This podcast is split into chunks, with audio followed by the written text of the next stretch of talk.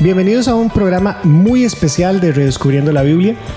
Hemos venido hablando de la parábola de los talentos y hemos venido hablando de ese llamado, de ese mandato, de esa comisión que nos dejó Jesús al final de, Mateo, de ir por todo el mundo y hacer discípulos en todas las naciones, o a todas las personas, o a todas las culturas. Y hoy tenemos dos invitados muy especiales que nos van a hablar precisamente de eso, de ir a otros países, a otro país, a otra cultura y hacer discípulos y hacer el trabajo y cumplir ese llamado con nosotros. Hoy tenemos con nosotros a Gabo y a Ale. Bienvenidos, buenas noches. Hola, hola. Hola, ¿cómo están? Y además, pues tenemos a nuestros amigos de siempre, a Esteban y Jorge. ¿Cómo están, caballeros? Hola, ¿qué tal? ¿Cómo va todo? Eso, eso, buenas noches. ¿Qué tal si nos cuentan un poco de ustedes? Preséntense un poco para saber quiénes son y cuéntenos por qué están haciendo lo que están haciendo. Bueno, en, mi caso, eh, yo le entregué mi vida al Señor en el año 2002. Yo me consideraba cristiano. Eh, si me preguntaban doctrinas de la Biblia, yo me las sabía. Pero luego entendí realmente lo que era entregar mi vida a Cristo. Eh, no era simplemente estar de acuerdo con algunas doctrinas o estar de acuerdo con que Dios existe y que Jesús murió en la cruz. Va más allá de eso, eh, va más de ese simple conocimiento teológico o estar de acuerdo con algunas cosas. Pero bueno, después de que le entregué mi vida al Señor, que esa es otra historia, ¿verdad? Es el testimonio. Empecé a tener un hambre por la palabra muy grande. Eh, empecé a estudiar mucho, empecé a leer, eh, quería saber muchas cosas de la Biblia y tiempo después ya empecé a servir en, en escuela dominical, ¿verdad? Ocupaban voluntarios para dar clases en la escuelita dominical, yo estuve dando clases a los adolescentes, eran cosas muy sencillas, ¿verdad? Clases muy sencillas. Eh, luego se me abrió la oportunidad de, de, también hacer lo mismo, pero en, en, las cárceles, y eso para mí fue un reto, porque obviamente las cárceles intimidan mucho. Por supuesto. Y mm. bueno, eh, en la cárcel eh, nos topamos a un par de misioneros, estaban ahí también para compartir el Evangelio y decidimos hablar con ellos y empezamos a hacer ministerio juntos. Ahora, ellos fueron los primeros misioneros que yo conocía. Yo nunca había conocido misioneros anteriormente y, fue muy interesante empezar a trabajar con ellos.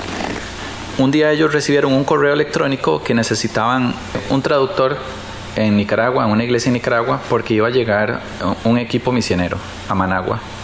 Entonces me dijeron, Gabriel, ¿qué le parece si usted va a Managua y les traduce a este equipo por 10 días? Y yo, de está bien. Eh, el asunto es que llegué y era una iglesia que también fue fundada por misioneros, pero era una iglesia que estaba completamente conectada con la comunidad.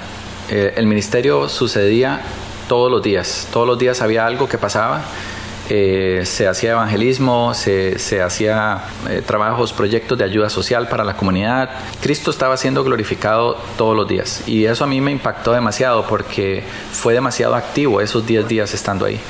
Y yo venía de la costumbre de estar en una iglesia que la iglesia permanecía cerrada toda la semana y solamente se abría las puertas el día que había culto, a la hora del culto. Eh, tal vez abrían media hora antes, nada más para encender luces y el equipo y ya empezaba el culto. Pero el resto de la semana usted pasaba por ahí y las puertas y todo estaba cerrado. Eh, entonces yo crecí en un ambiente donde yo pensaba que el, la vida cristiana o el ministerio era el domingo a domingo y el culto jóvenes el sábado tal vez. Pero ahí me di cuenta uh -huh. que usted puede hacer ministerio todos los días, uh -huh. ¿verdad? Usted puede trabajar para el, para el reino de, de, Dios, compartir el evangelio todos los días, ¿verdad? Como dicen, a tiempo y, afuera, y, y fuera, fuera, de tiempo, tiempo ¿verdad? Y eso me llamó demasiado la atención y quería trabajar a tiempo completo en el ministerio. Eh, y se me dio esa oportunidad. Y luego, ya leyendo más y hablando con otras personas, me di cuenta también de la necesidad de que el Evangelio llegara a lugares donde no es anunciado. Que si una persona quiere saber quién es Jesús, nunca ha visto una iglesia, nunca ha conocido a un cristiano en persona, y tal vez no tiene la Biblia en su propio idioma. Uh -huh. Y eso me generó a mí una carga muy grande, eh, entender esa necesidad. Y obviamente que esa es la labor de un misionero, pero no fue así como inmediato, fue, fue un proceso de años donde yo llegué a entender uh qué es el plan global de Dios y qué es lo que Dios quiere hacer uh -huh. en el mundo. ¿Vale? Bueno, en, mi caso, un asunto como decidir dedicarse a la misión transcultural fue también un proceso largo, ¿verdad? Uno no entiende estas cosas así tan rápido, sino que Dios va sembrando la convicción poco a poco. Y yo, igual que Gabo, mi iglesia era parecida. Y no, no había tampoco, digamos, mucha actividad comunitaria, ni tampoco nada relacionado a misiones para mí la misión como tal o como las ideas generales que uno tiene sobre misiones era algo completamente ajeno a mí. No me tocaba a mí, por ejemplo, una, una actitud así como, eh, yo, no, yo no estoy pensando ser misionera, ¿verdad? Em, pero se me dio la oportunidad, estudiando arquitectura, de, de realizar mi proyecto de graduación en un país de África y a través de unos misioneros que tenían la necesidad de un diseño arquitectónico. Okay. Entonces yo fui a visitar con, bajo un carácter académico. Pero yo tengo que admitirles que aunque para mí eso era en ese momento un proyecto académico, yo pude luego descubrir que Dios venía preparándome, por lo menos que yo distinga un año antes de eso, y yo sin saber qué iba a pasar, sensibilizando mi corazón hacia el sacrificio que Él hizo. No se los puedo explicar cómo pasó, pero la cosa es que eso estaba sucediendo algo en mi corazón que yo pude identificar por lo menos un año antes. Y cuando yo estoy ahí y yo puedo ver a un misionero explicarle el Evangelio a una persona por primera vez en su vida, o sea, que esta persona nunca había escuchado este mensaje, yo dije, nunca en mi vida he presenciado esto y les puedo hablar así como Gabo que eso impacta, ¿verdad? Yo sentía literalmente un fuego en el pecho, era una cosa impresionante que no se iba y yo decía, ¿qué es esto que está pasando? Entonces se convierte en una experiencia personal que lo captura uno, pero eso es como un gancho, nada más que Dios usa, así como, como le pasó a Gabo con la iglesia en Nicaragua. Y ahí empieza un proceso donde Dios va como dándonos una convicción. Entonces yo, por ejemplo, sabía que quería ir a, Senegal, sabía que quería estar ahí, sabía que quería participar, pero no sabía por qué, nada más sabía que quería ir. Entonces yo me empiezo a formar, empiezo a participar de cursos, me conecto con agencias misioneras, me conecto con, con Instituto Bíblico, etcétera, para entender qué es el meollo del asunto y dónde está el fundamento, ¿verdad? Y de hecho creo que eso es parte del tema que vamos a, hablar hoy, pero eso consolida uno una convicción y simplemente no hay marcha atrás, seguimos avanzando hacia la meta. Ustedes hablaban hace un segundo de ir a donde no había sido anunciado el Evangelio. Y de hecho, vos usaste, dale, dos, dos frases muy interesantes. La primera, misión transcultural. Y la segunda, esa primera impresión que te dejó escuchar a alguien hablarle de Jesús a una persona que nunca había escuchado. Nosotros en Costa Rica, y estaría, creo que en lo correcto si digo que en toda América, tenemos cierta base sobre la cual la mayoría, la gran mayoría de las personas tenemos un mismo conocimiento que como decía Gabo hace un momento, es diferente a estar de acuerdo con que una teología o con una idea, tal vez, tal vez no la gente no, no puede decir yo estoy de acuerdo con esa teología, pero con una idea de que Jesús es el Hijo de Dios, creo que en América Latina la mayoría de la gente lo entiende. Pero ustedes hablaban de ir a donde nunca el Evangelio había sido predicado y hablaban de misión transcultural. ¿Podríamos ahondar un poco en esos detalles para que nos expliquen a profundidad a qué se refieren con eso? Por ejemplo, el, nosotros estamos en una región que fue cristianizada en la colonia, pues, ¿verdad? Entonces, eh, sin embargo, a pesar de, eso, o sea, no, hay parroquias y, hay iglesias y sacerdotes este, eh, formalizados en todas partes de Costa Rica. Eh, normalmente la mayoría de las personas aquí nacen pues católicas o ¿verdad? Entonces estamos dentro del cristianismo cultural. Yo he escuchado personas que no les gusta ser evangelizadas, digamos, o conocer del evangelio porque porque dicen ya yo soy hijo de Dios, ¿verdad? Y se, hay cierta conformidad cultural. Yo creo que eso es un setting eh, de tradición. Claro. En la misión transcultural, cuando ya se habla de otros contextos, de otras culturas, pues tienen otros trasfondos religiosos completamente ajenos al cristianismo. Entonces, por ejemplo, el, El Islam tiene cierta relación, su raíz está relacionada con el cristianismo, pero es una versión muy cambiada del cristianismo. El, digamos, el hinduismo es politeísta, ¿verdad? Entonces, usted si quiere hablar de Dios, todo lo que quiera, pero es uno más de entre todos los dioses que ellos conocen. Entonces, dentro de esos contextos, lo que nos hemos dado cuenta es que eh, existen en, nuestro contexto, por ejemplo, cultural, Latinoamérica, hay iglesias en todas partes, hay Biblias en nuestro idioma y no solo en, nuestro idioma, hay montones de versiones y hasta de, diferentes denominaciones. Hay cristianos genuinos, verdaderos, que pueden comunicar el Evangelio. Usted puede perfectamente tener vecinos cristianos o, tener una iglesia cerca suyo. Pero en aquellos otros contextos que, que tienen otros, otros trasfondos culturales y religiosos, y el cristianismo no ha estado presente, no existen esos recursos. Entonces se habla de, la misión transcultural o de países no alcanzados, que son aquellos que no tienen acceso al Evangelio como nosotros lo tenemos. Como dijo Gabo hace un ratito, no conocen a un cristiano, no, no hay una Biblia en su idioma, no hay, no hay iglesias cerca o pastores. Eh, inclusive hay, hay, países que tienen límite al Internet, entonces ni siquiera por Internet pueden tener acceso a, una información, digamos, del Evangelio. Entonces la misión transcultural busca avanzar y dar a conocer el Evangelio donde no ha llegado, donde todavía no se ha escuchado o donde hay poco acceso a él. Y bueno, yo quiero dar como el aspecto bíblico de, del por qué se hace esto también. Bienvenido. No, es solamente por una necesidad que hay en otro país, ¿verdad? Y que somos buena gente y, nos movemos solo por misericordia, sino que también esto tiene una base bíblica, ¿verdad? Y bueno, un, un versículo muy famoso es el de Mateo 28, 19. Eh, eh, donde dice, por tanto vayan y hagan discípulos a todas las naciones y bautícenlos en el nombre del Padre y del Hijo y del Espíritu Santo enseñándoles a cumplir todas las cosas que les he mandado, y yo estaré con ustedes todos los días hasta el fin del mundo. Entonces eh, Jesús aquí está hablando de ir y hacer discípulos a todas las naciones, ¿verdad? No está diciendo del barrio aquí, a, la par, sino a todas las naciones. Eh, y bueno, en Romanos Pablo menciona algo muy parecido. Eh, la razón que nosotros tenemos la carta a los romanos es porque Pablo se había retrasado para ir a Roma. Él quería seguir compartiendo el Evangelio en diferentes lugares, pero sabía que habían iglesias en Roma, porque la idea popular es que se escribió a una iglesia en Roma, pero realmente eran varias iglesias y esa lista de iglesias usted las ve en Romanos capítulo 16, porque todos eran, eran casas. Las diferentes casas. Sí, donde la gente se reunía. Pero Pablo les escribe la carta a los romanos diciéndoles por qué no ha ido todavía. Y esto es lo, que él dice en Romanos capítulo 15, eh, versículo 20. Dice, fue así como me esforcé a predicar el Evangelio, no donde Cristo ya hubiera sido anunciado, para no edificar sobre fundamento ajeno, sino, como está escrito, aquellos a quienes nunca les fue anunciado acerca de él verán, y los que nunca han oído de él entenderán. Entonces la carga de Pablo era llevar el Evangelio donde no estaba siendo anunciado.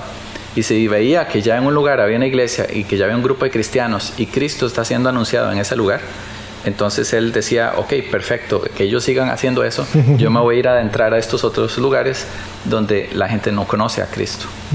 Qué impresionante algo, Gabriel, que escuchándolo, con ese versículo que usted acaba de mencionar de Mateo 28, Creo que no solo el tema de entender las misiones, sino que también cobra un nuevo sentido el tema del discípulo, porque dice, y de hacer discípulos. Nosotros, no sé si, si será por tradición o qué, hemos, nos hemos acostumbrado a la idea de que el evangelismo por acá es hacer como cruzadas y hacer eventos y tal vez que las personas acepten al Señor en, en, en un evento, pero el posterior discipulado a veces es como el posterior discipulado muchas veces es, bueno, ahora busque una iglesia o, o, venga y, y, forme parte de esta iglesia o de esta comunidad. Me imagino que en un lugar como este, en donde en efecto, como decían ustedes, eh, la gente no tiene otros recursos, ahí el discipulado también cobra otra dimensión, supongo. Sí, claro, porque por ejemplo, pongamos, pongámonos en, el panorama o en el escenario de que usted tiene la oportunidad de, de compartir del Evangelio a una persona por primera vez. Entonces, desde el principio, la relación que usted va a tener con esa persona ya es discipulado, evangelismo. Pero ciertamente no vamos a mm. usar las mismas técnicas que se usan en Latinoamérica. Es mucho más relacional, es mucho más cercano. Podríamos decir que es muy parecida como Jesús lo hizo. Jesús se acercaba a una mm. persona, trataba su caso particularmente y se presentaba y se daba a conocer a esa persona de acuerdo a su necesidad. Entonces es un asunto como muy personalizado, ¿verdad? Eh, entonces se necesita invertir mucho en la persona.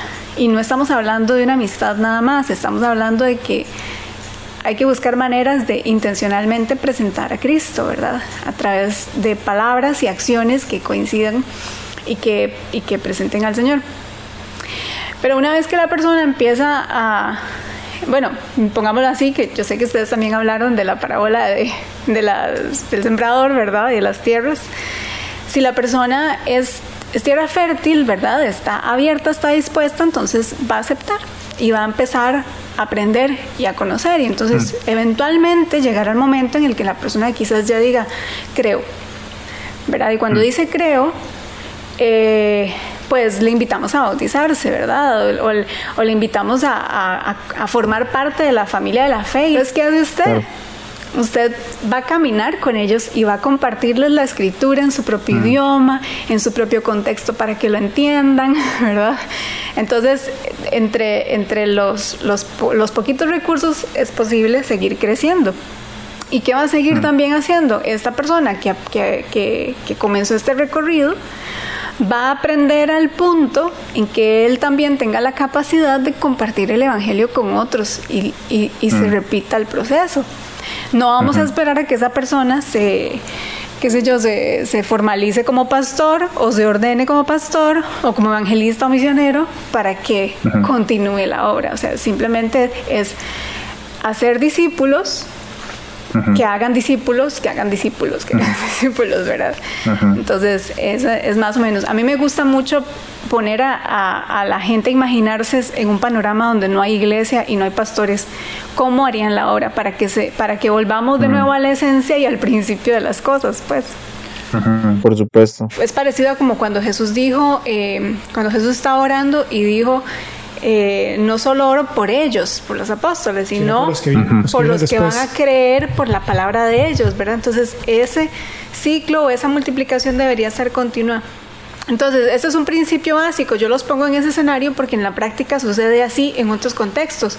Pero ¿qué pasa si nosotros tomamos ese principio básico y lo usamos en nuestra vida diaria, hayan o no iglesias, hayan o no otros líderes. Y nos podemos sentir confrontados a que siendo quizás tal vez solo miembros de una iglesia o la palabra este formal nominal o no nominal necesariamente, sino laico, ¿verdad? Tengamos aún así nosotros la capacidad de poner en práctica este principio y discipular a otros, porque el llamado es para cada creyente.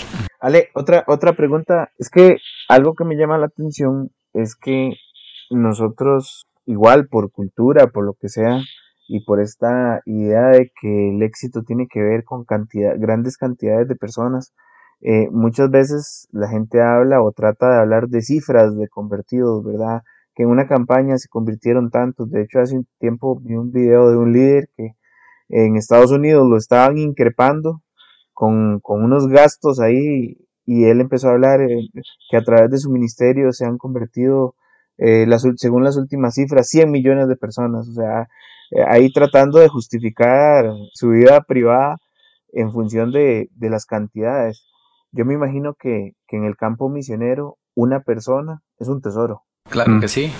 yo conocí una misionera de Egipto que estadounidense vino a, a Costa Rica a, visitar y nos contaba que cada vez que una persona aceptaba al Señor, iban a la bodega a sacar una Biblia con lágrimas, porque típicamente era una Biblia por año. Eh, entonces, imagínense lo que es estar en la misión y ver una persona convertida por año, que para muchas personas, tal vez en Latinoamérica, dirían qué ministerio más ineficiente, porque estamos acostumbrados mm. a ver números. Eh, lo que Ale describía del, del discipulado y, que es una relación con las personas, significa que el, el, discipulado es algo que toma tiempo, eh, requiere sacrificio, requiere paciencia y eso es algo que mucha gente no quiere. Se, van, se van por el lado más fácil, que es eh, haga esta oración de fe y acepte a Cristo y eso cualquier persona lo va a hacer en la calle porque en una, en una cultura latinoamericana donde ya hay una base eh, católica, ¿verdad? De una base de un, cierto cristianismo ahí ya, es muy fácil que la gente haga una oración con uno de fe y después llevar esos números. Em, entonces, aquí lo que vemos en el pasaje es que Jesús les dice, vayan y hagan discípulos. Y eso es algo que toma tiempo, toma sacrificio y toma paciencia. Y es algo muy relacional, es algo muy personal. Pero estamos acostumbrados en Latinoamérica a hacer o campañas evangelísticas o tener que pedir permiso a la iglesia para hacer eh, una actividad evangelística. Eh, hemos estado hablando con una persona del Señor y de pronto vocaliza que le gustaría entregarle su vida al Señor. Muchas personas no van a hacer la oración de fe con esa persona sino que probablemente la van a llevar al pastor y le van a decir, pastor, usted puede orar por esta persona porque quiere aceptar a Cristo. Es decir, muchos cristianos hoy en día no se sienten capaces ni siquiera de, llevar a una persona a Cristo. Eh, y luego eh, lo mismo sucede, y eso, es la y eso es el inicio nada más, porque cuando se refiere al discipulado, probablemente le decimos a la persona, espere porque dentro de unos meses va a iniciar el discipulado en la iglesia. Sí, va a empezar un curso. Exacto. y son mm. discipulados grupales. Son discipulados mm. donde se matriculan un grupo de gente y la persona viene, enseña y, probablemente sí conoce eh, a las personas que están en el grupo, pero no es un discipulado individualizado. Y perdón ahí, aún así Dios lo usa porque sirve para crecer y todo, pero de nuevo, no, no permitamos que nuestras estructuras, la manera en la que nos organizamos como iglesia, nos impida eh, ejercer el ministerio nosotros como creyentes o, entender estos principios y tratar de aplicarlos en nuestro día a día. nosotros hemos, hemos eh, tratado de, hacer una diferencia entre un concepto de leer la Biblia y estudiar la Biblia. Son dos cosas diferentes. Siento como que lo que ustedes están diciendo va por esa misma línea. O sea, una cosa es estudiar o enseñarle a alguien la Biblia de cierta manera y otra es hacerlo un discípulo, como que incluye, engloba más cosas y hasta más, más profundo tal vez. Ese mismo pasaje, digamos, para seguir exprimiéndolo, eh, dice después, Em, en el 29 dice, enséñeles a cumplir todas las cosas que les he mandado. Y curiosamente, nosotros quizás la idea que tenemos es enséñeles lo que les he mandado.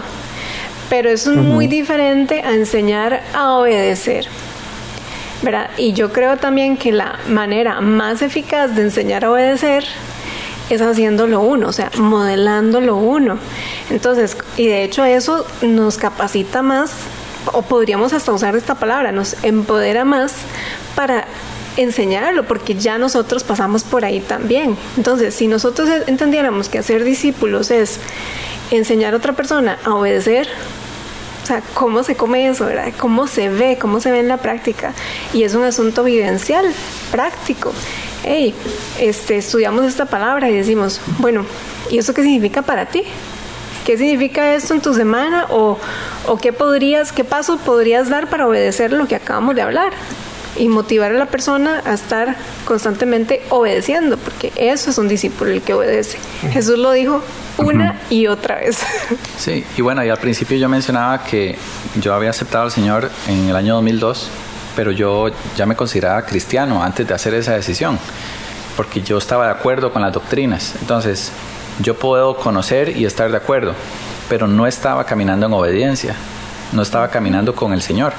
Eh, y eso era una, una, gran diferencia. Eso es lo que Él está enfatizando acá, que es enseñarles a obedecer, no es enseñarles teología y doctrina de forma eh, teórica, sino que es caminar, eh, es vivencial y, es em, eh, obedecer eh, la, palabra de Dios. Ahora, en los, en los años 60 y 70 se dio un movimiento de, de evangelismo masivo, ¿verdad? De estadios llenos y carpas llenas y cientos de personas haciendo una oración de fe.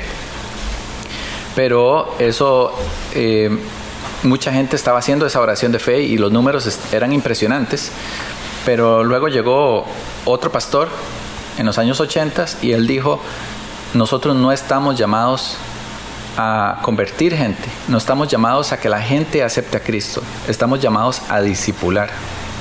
El hecho de aceptar a Cristo es un asunto personal entre, entre ellos y el Espíritu Santo, mm. porque el Espíritu Santo es el que convence de pecado, justicia y mm. juicio. Mm. Entonces, cuando una persona acepta a Cristo es porque hay un hay una asunto personal ahí con el Espíritu Santo. Cuando una persona le entrega su vida al Señor es un asunto personal. Ahí usted, uno no puede meter mano ahí. Uno lo que hace es comunicar el mensaje y el Espíritu Santo se encarga de redarguir ese corazón. Pero el trabajo nuestro es el siguiente, es el de disipular a esa persona. Entonces, pero en los, en los 60 y 70 se daban estas grandes campañas de acepte a Cristo, y, pero ¿dónde estaba el siguiente paso? El de discipulado, el de conectar a las personas, y no con una iglesia, conectar a alguien con un líder, con una persona que vaya a caminar con estas personas. Y eso genera un problema. Para extenderme un poquito con ese punto, genera un problema a largo plazo porque ahora si usted llega y toca la puerta de una casa para evangelizar, la persona probablemente le va a decir, ah, sí, yo soy cristiano. ¿Por qué? Porque hace 20, 30 años hice una oración de fe y me dijeron que mi, nombre está escrito en el libro de la vida. Ok, pero ¿cómo está viviendo usted su vida? Está viviendo en obediencia, está, está caminando con Cristo. Y eso es una gran diferencia. Sí, que de hecho un, recuerdo a un, a un, amigo que un día decirle, otra persona le decía, ya naciste de nuevo. Decía, sí, ya fulana me hizo la oración. Entonces era como, ok, creo que de eso no es lo que, no es lo que se trata y no es lo que estamos buscando. Ahora, en esta misión transcultural, en esta vida lejos de, de casa, de todo lo que lo conocen, ¿Cómo se establece esa, ese vínculo? Porque es encontrarse a un desconocido, 100% desconocido, eh, con el que no tengo nada en común más que ambos somos seres humanos y pecadores. Y a partir de ahí, pues transmito el mensaje para que el Espíritu Santo se encargue de que la persona pueda nacer de nuevo, pero tiene que haber un vínculo para poder seguir ese discipulado. ¿Cómo, cómo es eso? ¿Y cómo es eso en, una cultura tan diferente como en la que ustedes les, les toca y les ha tocado trabajar y en la que están inmersos? Bueno, voy, a volver de nuevo para que vean lo importante que es la parábola del, del sembrador. Eh, de hecho, escuché algunos de los capítulos de ustedes hablaban de que el sembrador simplemente tiraba la semilla por todas partes. Entonces, ¿qué es tirar la semilla, verdad? Es, es es no desaprovechar ninguna oportunidad que Dios nos dé con alguien especialmente si sabemos que esa persona no, no conoce al Señor, ¿verdad? Entonces, a veces puede ser, por decirle algo, desde, desde tener un programa, digamos, de ayuda que le permita a usted accesar a una comunidad y presentar a Cristo a través de, de ese mismo programa de ayuda, puede ser algo tan complejo como eso a hacerle un favor a alguien, ¿verdad? Yo conozco, por ejemplo, una, un, una muchacha que ella, la, la dueña del, del, local, de, digo, de los apartamentos donde ella vivía, era súper amargada con ella. Y entonces un día le vio las uñas de los pies que estaba pintada lo más lindo y le dijo que qué lindas las uñas. Y ella se ofreció a irselas a pintar y hacerle un pedicure y se la ganó. Mm. O sea, una cosa tan sencilla como un gesto de amistad que nos conecte. Ahora, por ejemplo, en donde nosotros estamos es súper fácil hacer amigos, súper fácil. Ellos, usted hace una gracia, un favor como este y ellos fascinados. Usted les prepara algo de comer, los invita a su casa y aún todavía más raro, hablando de aspectos culturales, usted se invita a la casa de la persona, así de paracaidista, y les encanta. Exacto. Y, es la visita la que decide cuándo irse. Sí. Exacto. Entonces, eh, una cosa tan sencilla también como intentar hablar el idioma de ellos. Les fascina. Entonces, cosas tan simples que marquen o que indiquen que uno de verdad está interesado en ellos. Entonces uno empieza por ahí, pero o sea, tiene que ser de verdad, ¿verdad? No puede ser fingido y, y, nada que ver, sino que más bien realmente demuestra que hay interés por esa persona. Y ellos se dan cuenta. ¿Por qué? Porque uno está tratando de compartir los mismos valores. Cuesta mucho. ¿Cuánto tiempo nos toma una visita? Puede haberse ser un día entero y eso a veces puede ser muy difícil para nosotros. Entonces, es sacrificial también pero, pero a veces vale la pena. Hemos ido, a veces visitado una casa donde nos dejan viendo tele. Y eso es para nosotros muy raro, pero bueno, si ellos están contentos con eso, está bien. Es porque tienen tele y están contentos. también. Claro. Entonces al final este, comenzamos con eso, pero tenemos que tratar también de ser intencionales de mostrar cómo nosotros tenemos una relación personal con Dios y, al punto en que, ¿verdad? Aprovechemos oportunidades en conversaciones o en circunstancias que se dan, necesidades que ellos tengan, enseñarles y decir, bueno, cuando yo estoy en una situación como esta, yo pido a Dios, le puedo orar por usted. Y vea, igual usted dice, ¿puedo orar por usted? Un musulmán le va a decir, sí, ore por mí. Claro, por supuesto. Entonces, aunque sea, aunque sea a Jesús. Sí, aunque sea Jesús, porque, bueno, no en todas las regiones, pero por lo menos donde nosotros estamos, ellos respetan la religión del otro. Entonces ellos van a permitir orar, eh, permitir que usted ore de acuerdo a sus, a sus propios principios. Lo respetan. Entonces, aquí hacemos ahí? Le damos espacio a Dios para que se presente, para que actúe, para que trabaje. Entonces, gestos como esos es, son como la manera de empezar. Eh, ¿Qué pasa? Entonces, volviendo a la parábola, va a haber personas que se van a interesar, que usted genuinamente va a ver que Dios les está hablando, y van a haber otras que van a estar ahí por un rato, y van a haber otras que tienen otros intereses, y van a haber otras que por más que usted le haga favores y, y o, trate intencionalmente de acercarse, no va a querer. Entonces, ahí es donde hablamos quizás tal vez del concepto de la persona de paz, que es una persona que nos recibe. Y así también nosotros podemos identificar dentro de esas primeras relaciones en las que estamos sembrando a quién vamos a invertirle más tiempo. Y, bueno, y viendo todo esto desde otra vez desde el aspecto bíblico, el mejor ejemplo lo tenemos con Jesús, porque siendo el Hijo de Dios, ¿verdad? No estimó el, el, ser igual a Dios, sino que se despojó a sí mismo y vino a vivir aquí como uno de nosotros. Vivió como un ser humano, eh, comió como un ser humano, durmió como un ser humano. Entonces él vino y básicamente lo que hizo fue adoptar la cultura a la que vino a ser luz. Entonces ese es el ejemplo que nosotros debemos de seguir también que nosotros vamos allá, pero nosotros no vamos a ir a, civilizarlos, nosotros no vamos a ir a hacerlos ticos, claro. Eh, no, vamos a compartir el Evangelio, pero ¿cómo lo hacemos? Viviendo como ellos, eh, eh, aprendiendo el idioma de ellos, comiendo lo que ellos comen, vistiéndonos como ellos se visten, y, a ellos les encanta que uno adopte la cultura. Es que hay, suena a un verdadero interés, a un interés genuino, no a un interés donde estoy buscando algo. Claro, porque al final al cabo cada persona, perdón, al final al cabo cada persona reacciona a la palabra. Si está interesado es bien y si no, nosotros tenemos que estar dispuestos a dejarlos ir. O sea, no es mi trabajo, no, no son mis resultados ni mi fruto, es Dios el que lo va a provocar. Entonces, claro. Los invitamos a que nos contacten por nuestras redes sociales. Estamos en Facebook e Instagram como Redescubriendo la Biblia y en Twitter como RD la Biblia. Déjenos algún comentario, algún me gusta, compartan el podcast incluso a través de las plataformas en que lo escuchen. Todo eso nos puede ayudar y puede hacer que más personas conozcan de él. Y también les recuerdo nuestra página web, redescubriendolabiblia.org.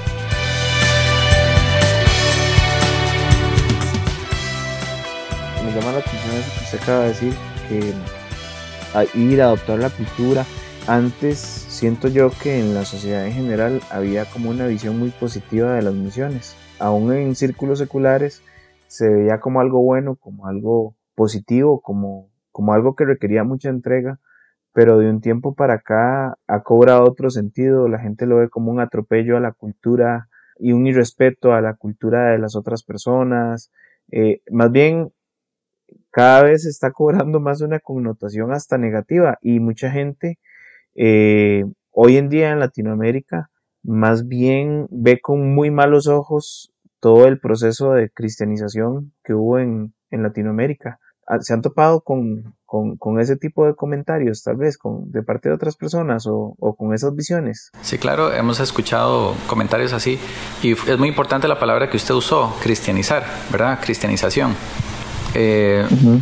La misión no es ir a cristianizar, porque eso significa ir a hacer un, un a, a, sacar a la gente de, de, de su religión y, y pasarlos a la mía este, y en muchas ocasiones casi que hasta la fuerza, ¿verdad? Positivamente. Sí, que eso fue lo que hizo, este, los hicieron los españoles cuando vinieron acá. Ellos vinieron a cristianizar y a civilizar a los indígenas. Eh, nosotros respetamos totalmente la cultura, que fue lo que también hizo Jesús. Jesús no vino a cambiar la cultura aquí cuando él vino, él vino a, compartir el mensaje del reino. Eh, y eso es lo que nosotros vamos a hacer allá.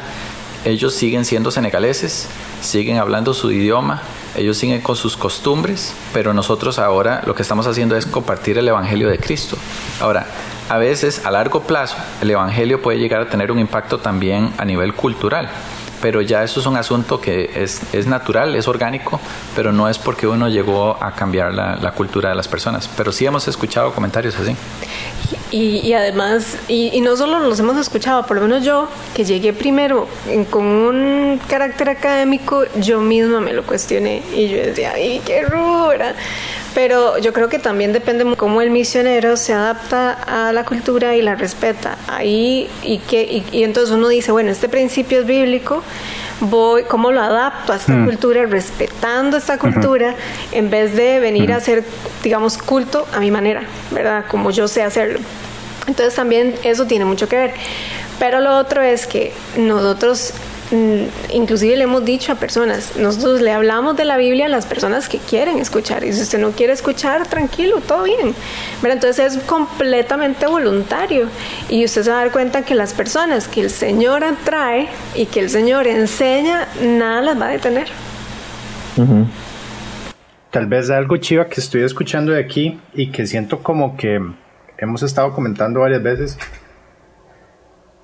me llama mucho, mucho la atención, como mucho de eso gira alrededor de, temas que hemos comentado, también inclusive temas dentro de la parábola de los talentos, ¿verdad? Como el, como el tema del multiplicar, que no es solamente ir a compartir un mensaje y ya, sino es como compartir el mensaje, invertir, hacer una inversión de vida, de alguna manera relacional, que resulte en que otra persona también se convierta en un creyente, en un seguidor y empiece a caminar por ese camino para que a su vez esta persona en algún momento de lo poquito que va aprendiendo no tiene que llegar a tener una maestría o un doctorado, sino que lo poquito que va aprendiendo, lo poquito que le va quedando, pueda también compartirlo con otro para que también esta otra persona empiece a, a, iniciar su proceso y, y se ha movido por el Espíritu Santo para que después también se convierta en un creyente y a través pueda compartirlo con otro.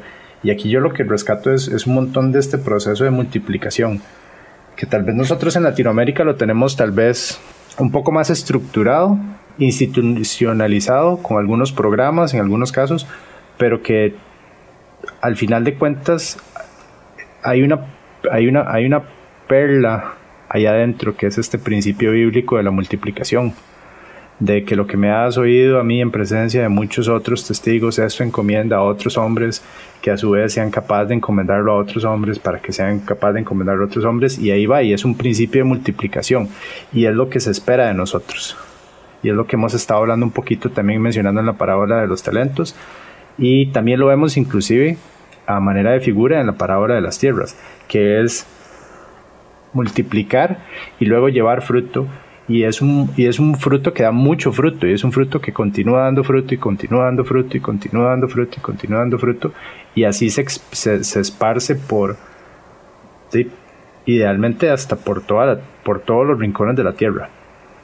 Y ustedes siento que han tenido una oportunidad lindísima como para compartirlo en, en transculturalmente en lugares donde tal vez el evangelio no ha, no ha sido tan eh, saturado como aquí en Latinoamérica, eh, pero también de algunos de, de, nosotros y algunas de las personas que nos escuchan, eh, tal vez en algún momento podríamos pensar, bueno, ¿cómo, ¿cómo puedo aplicar estos principios aquí donde estoy? ¿Cómo puedo traer esto? Tal vez, eh, no necesariamente, ¿verdad? Quisiera, quisiera poner esto en práctica. ¿Verdad? He estado escuchando, no sé, tal vez puedo pensar, he estado escuchando esta serie, he estado siguiendo los estudios que, que hemos estado haciendo y, y siento que también quiero poner esto en práctica. Siento que también quiero empezar, empezar a caminar. No solamente este, saber la teoría o estar de acuerdo con ciertos conceptos, quiero empezar a caminar. Quiero dar algún tipo de paso de fe y empezar a compartir algunas de las perlitas que he recibido. Y, y no estoy en Senegal, estoy en algún lado de Costa Rica este, y me gustaría poder compartirlo con alguien de mi barrio, con alguien de mi trabajo, con alguien de mi escuela, de donde estoy estudiando, ¿cómo puedo hacer? ¿Qué, qué sería algo que le pueden recomendar? Bueno, yo pienso que si, si una persona siente que está en una iglesia, como decía usted, que está tal vez muy institucionalizada, ¿verdad? Todo está muy formal y, y como les compartía, que en la iglesia donde yo estuve, que hasta para evangelizar había que pedir permiso, eh, yo, no, yo no le diría que se vaya, porque especialmente si ha sido una iglesia que ha sido bendición para usted y, y para su familia y para las personas que usted conoce. Eh, esa no es la intención, no es, no es como que usted abandone esa iglesia y se vaya. Pero yo diría que tal vez a nivel personal, que tome la iniciativa, primero orando, eh, haciéndose disponible a ser usado por Dios en el lugar donde está, que sea el barrio, el trabajo, el colegio, la universidad, donde sea que esté. Empezar a orar y decir, Señor, yo quiero eh, ponerme en tus manos. ¿Cómo me quieres usar?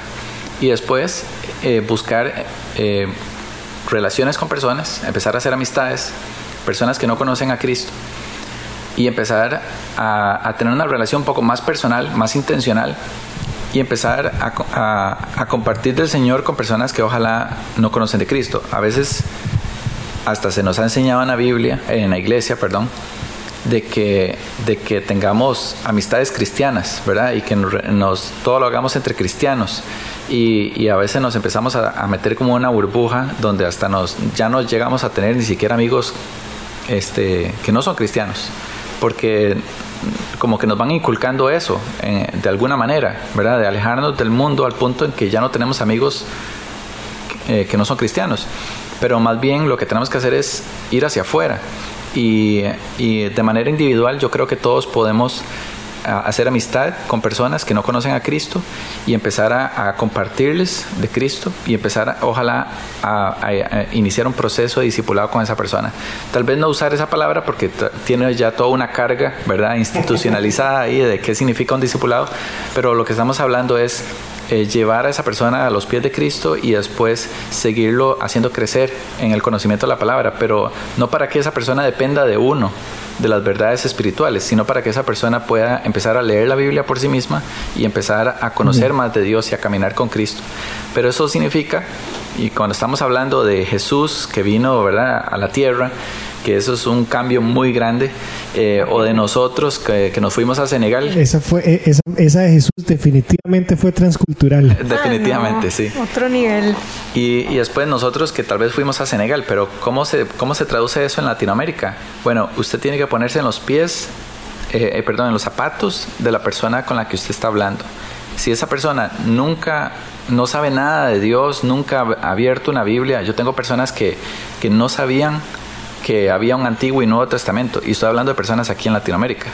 Entonces, ponerse en los zapatos de ellos y empezar a caminar hacia adelante con ellos, es decir, ok, esta persona está aquí, nunca ha leído la Biblia, o tal vez era ateo, o tal vez viene de esta otra religión, y mm, eh, ponerse en, el nivel de ellos y empezar a caminar hacia adelante. Eh, porque muchas veces se comete el error de que, de que si una persona dice algo que es totalmente incorrecto, nada que ver con alguna doctrina bíblica, eh, llegar y corregir inmediatamente. Pero no, usted está caminando de la mano, llevándolo de la mano hacia adelante para que vaya creciendo poco a poco y van a decir cosas rarísimas, van a decir cosas que nada que ver, pero usted paciencia, tranquilo y usted sigue enseñándoles poco a poco. Sí, es como Pablo, perdón, es como, Pablo dice, me hago como como que tengo ley para los que tienen ley y como alguien que no tiene ley para los que no tienen ley. Y yo digo, qué rudo pensar en eso, aplicarlo a nosotros. Aquí yo, estoy segura que todos conocemos a alguien que Dios no está en su ecuación de, vida, no mm. lo ocupa y le va bien. Mm. Entonces, ¿cómo hago mm. yo para hablar con una persona eh, tratando de ponerme en sus zapatos, verdad? Claro. Me llama mucho la atención, ahora aprovechando que Esteban eh, volvió a, a llevarnos a la parábola de los talentos, que en la parábola de los talentos lo que el Señor le dice a los que lo hicieron bien con el talento, lo que les dice es buen siervo fiel, no utiliza otros adjetivos. Uno quizá podría pensar en, que les pudo haber dicho otra cosa, pero lo que les dice es fiel y les recalca que fue en lo poco. Me llama la atención con el ejemplo que usted estaba dando de la misionera que conoció de Egipto. Tenían el, el fruto que tenían era que se convertía una persona por año y ellos estaban ahí, para mí eso es una prueba de absoluta fidelidad.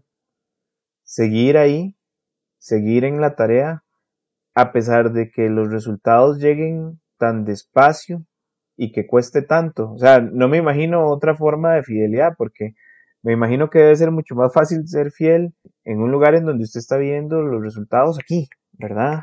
Eh, o que por lo menos usted tiene esa sensación. Y les hago una pregunta con eso. En el caso de, las misiones y también eh, desde su perspectiva, no importa que sea aquí en Latinoamérica o, como sea, pero tal vez desde su perspectiva, y pensando en la parábola de los talentos, ¿qué sería ser fiel? Desde, desde la perspectiva de ustedes.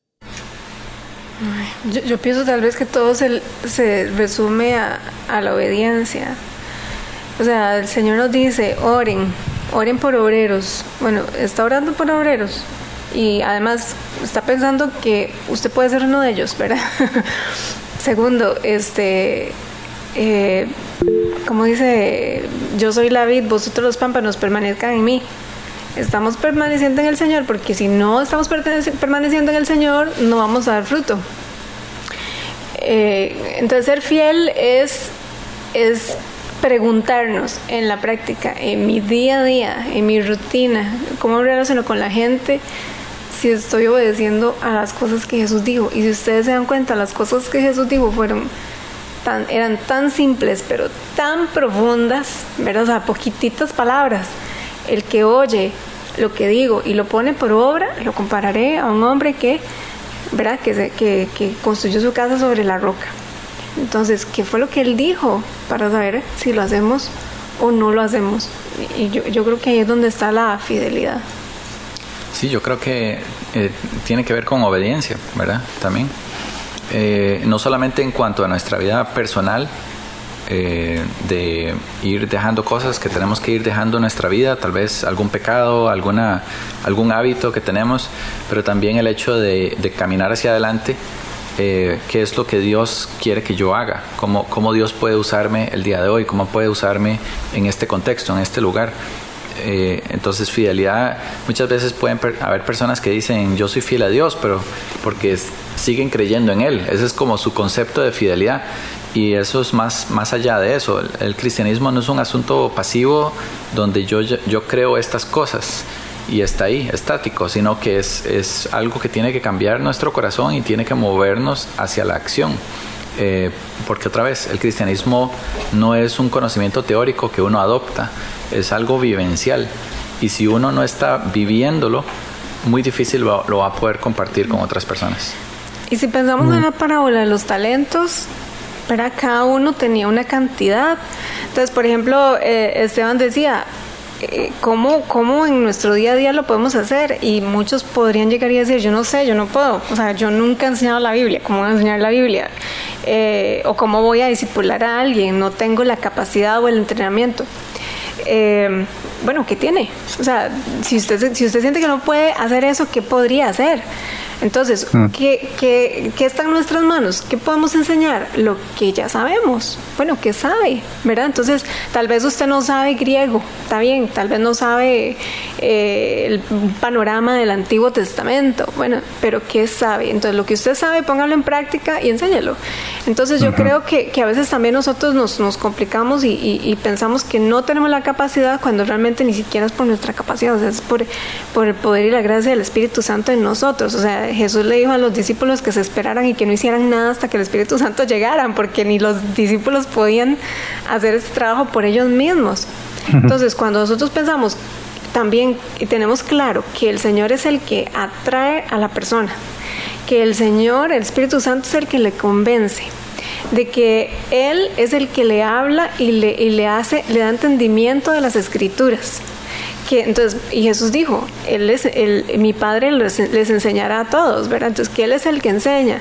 Entonces nos damos cuenta que nosotros sí tenemos un rol, pero es limitadísimo. Entonces, nosotros somos comunicadores, a veces podríamos decir que somos hasta solo facilitadores de- de la enseñanza. Entonces, una de las maneras también prácticas de aplicar esto es que usted pueda leer las escrituras con alguien y dar chance al Espíritu Santo para que esa persona reciba ese mensaje y lo procese por sí misma.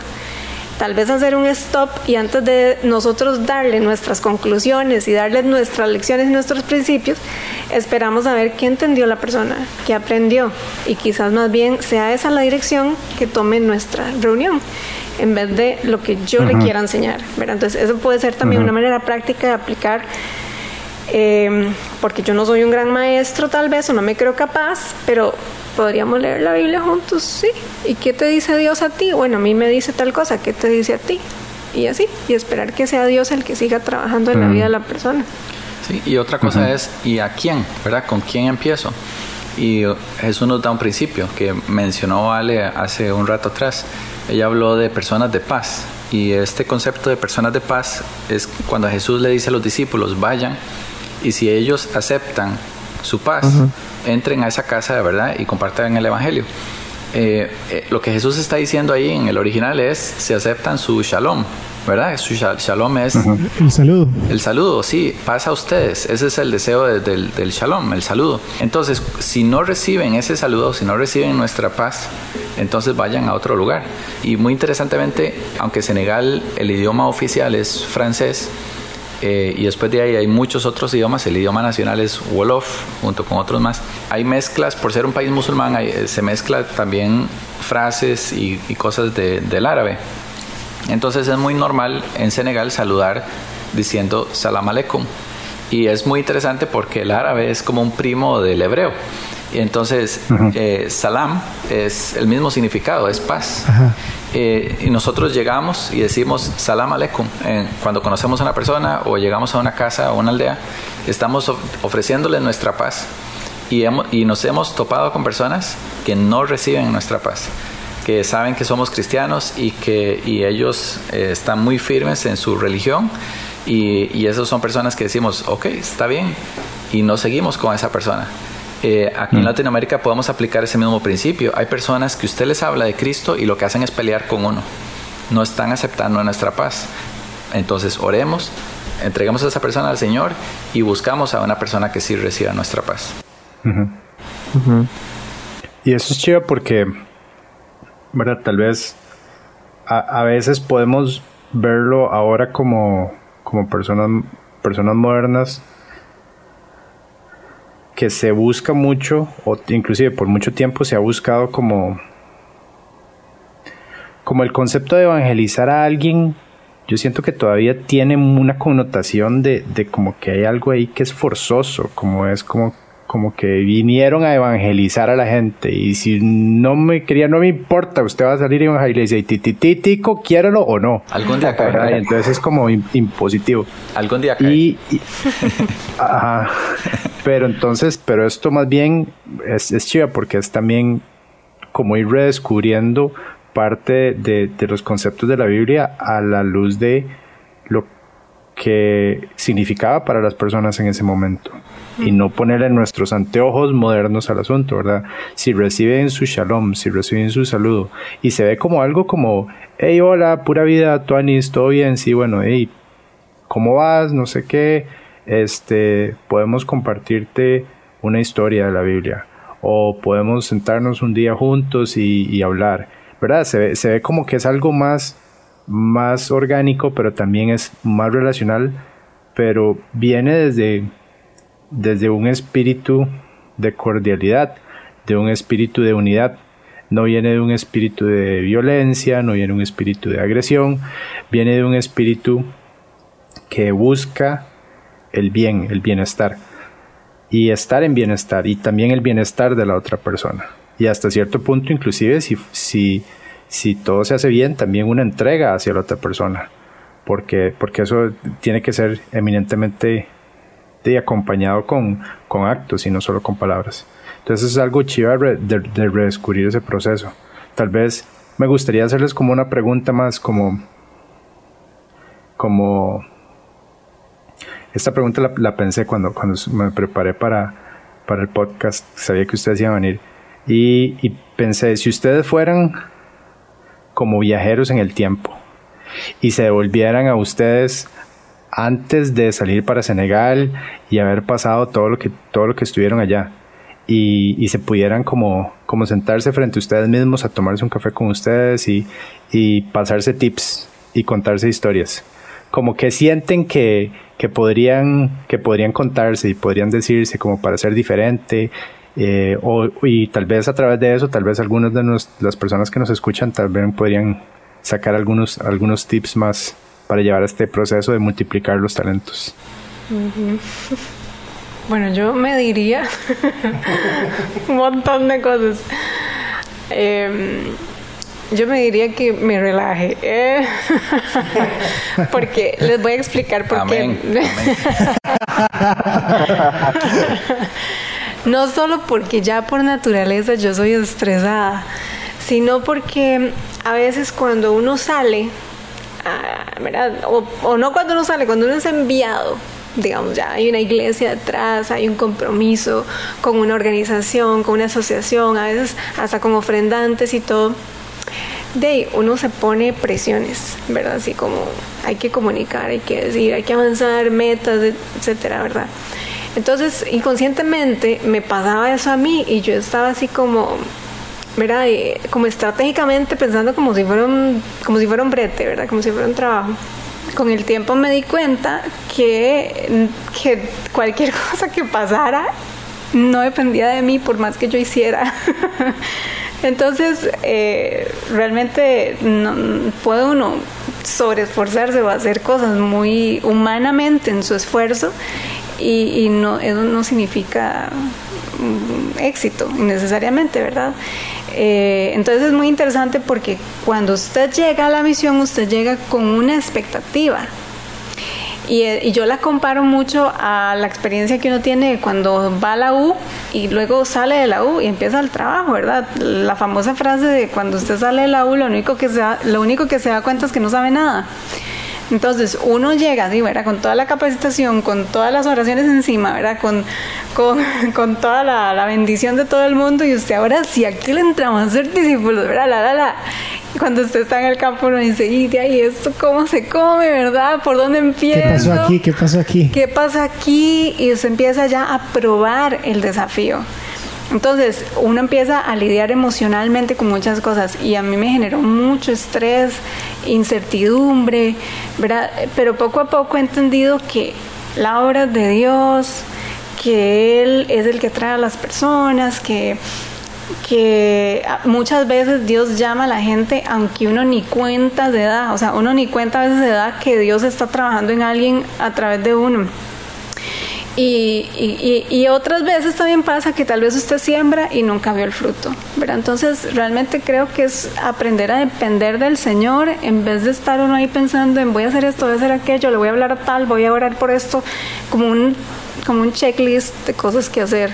¿verdad? Entonces así como relájese, Ale, tenga paz, nada más ore mucho y viva este, cada día dando lo mejor que pueda de usted misma al Señor. Y ahí llegarán los frutos. De, si yo viajo al pasado y me veo a mí mismo, seguro le caigo bien mal. pero no, no es que quiera jugar de vivo, pero yo no sé si me daría consejos a mí mismo, porque muchos de los errores que yo cometí, Dios los usó para aprender algo. Y, mm. y yo veo cosas, tonterías que yo hice adolescente y, y para adelante, que al final Dios lo que hizo fue crecer muchas cosas en, mi vida. Yo no estoy diciendo que soy muy carga, más bien, ¿verdad? He, cometido tantos errores, pero Dios en su misericordia es el que nos enseña a crecer y a ser mejores cada día. Pero eso, como decía Ale, requiere humildad, requiere dependencia de Dios. Porque si no estamos caminando con el Señor, pues seguimos cometiendo errores y a veces los mismos una y otra vez. Eh, pero sí, yo creo que muchas de, las cosas que a mí me faltaban, creo que Dios las usó para enseñarme de Él un poco más y enseñarme también del ministerio. Pero, pero sí, tal vez creo que le daría una, una, una pista, ¿verdad? De que tal vez voy a terminar en Senegal o algo así y creo que sí tendría un poquito más de paz.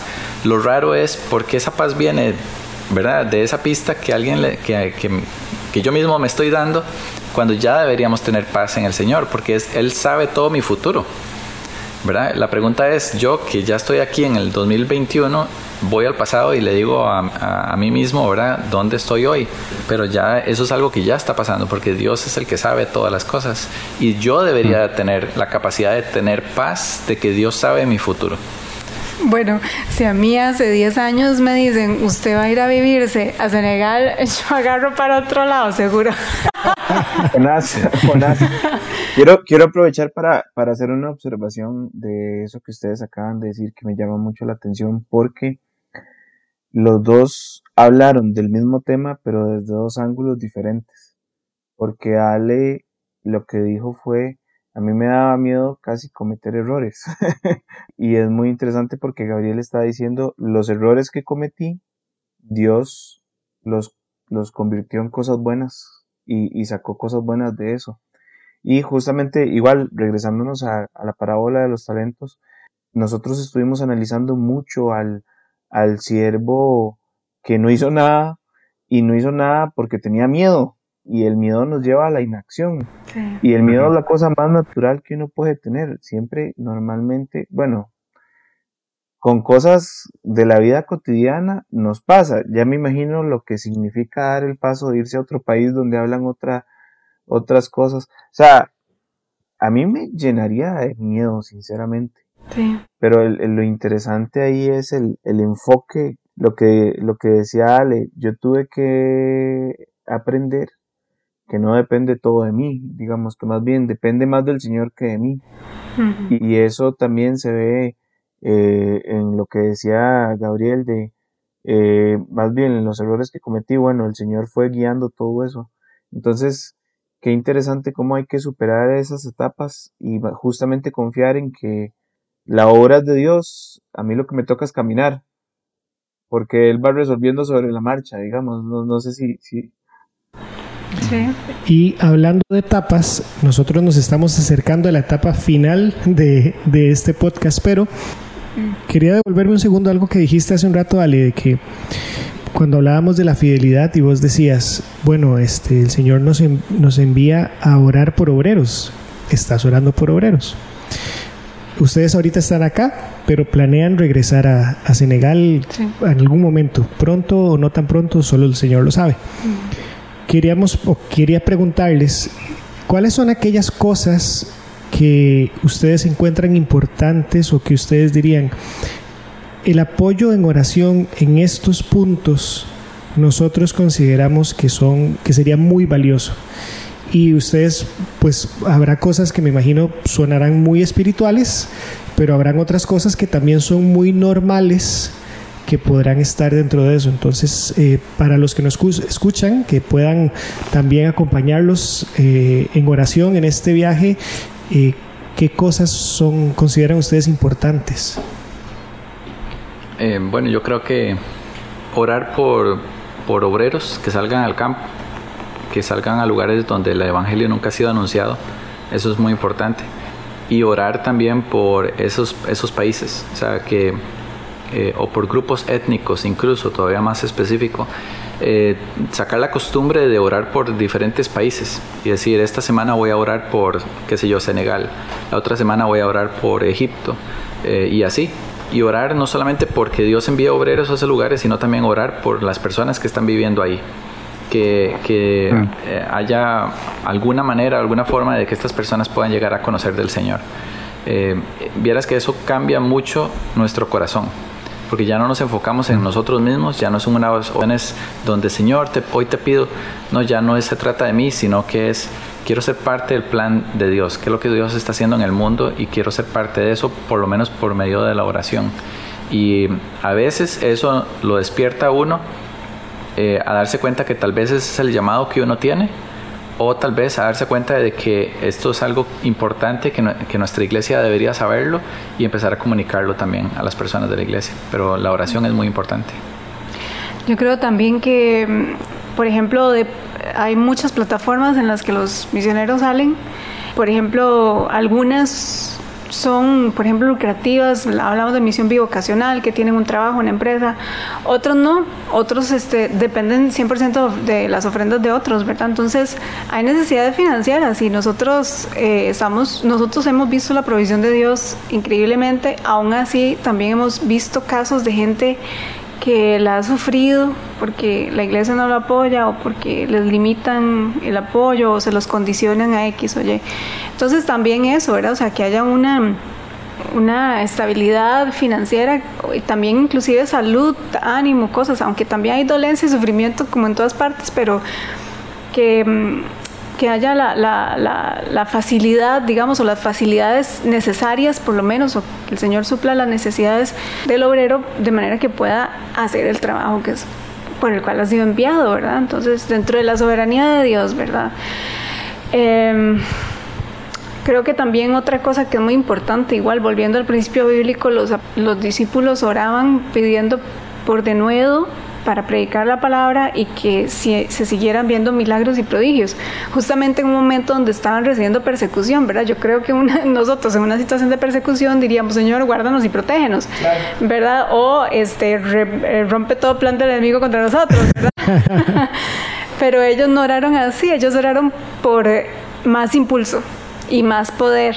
Mm. Yo creo que tenemos que aprender a orar así también por los obreros y, y, por nosotros mismos. Señor, danos de nuevo para compartir tu palabra, dame valentía, dame autoridad, ayúdame a aprovechar esas oportunidades o ayuda a los misioneros a aprovechar esas oportunidades, que no tengan temor para hablar que no tengan temor a la persecución, que tengan, eh, que los llenes de tu Espíritu Santo para que de verdad se manifieste tu poder en medio de la gente. O sea, orar como oraban los discípulos, o sea, se lo juro, es, algo que Dios ha estado hablando en mi corazón últimamente y, y yo creo que también esa es otra manera de dirigir nuestra oración hacia los obreros. Perfecto. Muchísimas gracias, de verdad, les agradecemos mucho que nos hayan acompañado en esta noche, que nos hayan acompañado en el final de nuestra primera temporada. Eh, Estén atentos a nuestras redes sociales a ver cuándo lanzamos la segunda. Y vamos, van a estar siempre en nuestras oraciones. Ale, Gabo, muchísimas gracias. Esteban, Jorge, un gusto. Gracias. De verdad. Muchas gracias. Nos hablamos. Muchísimas gracias. Chao. Chao.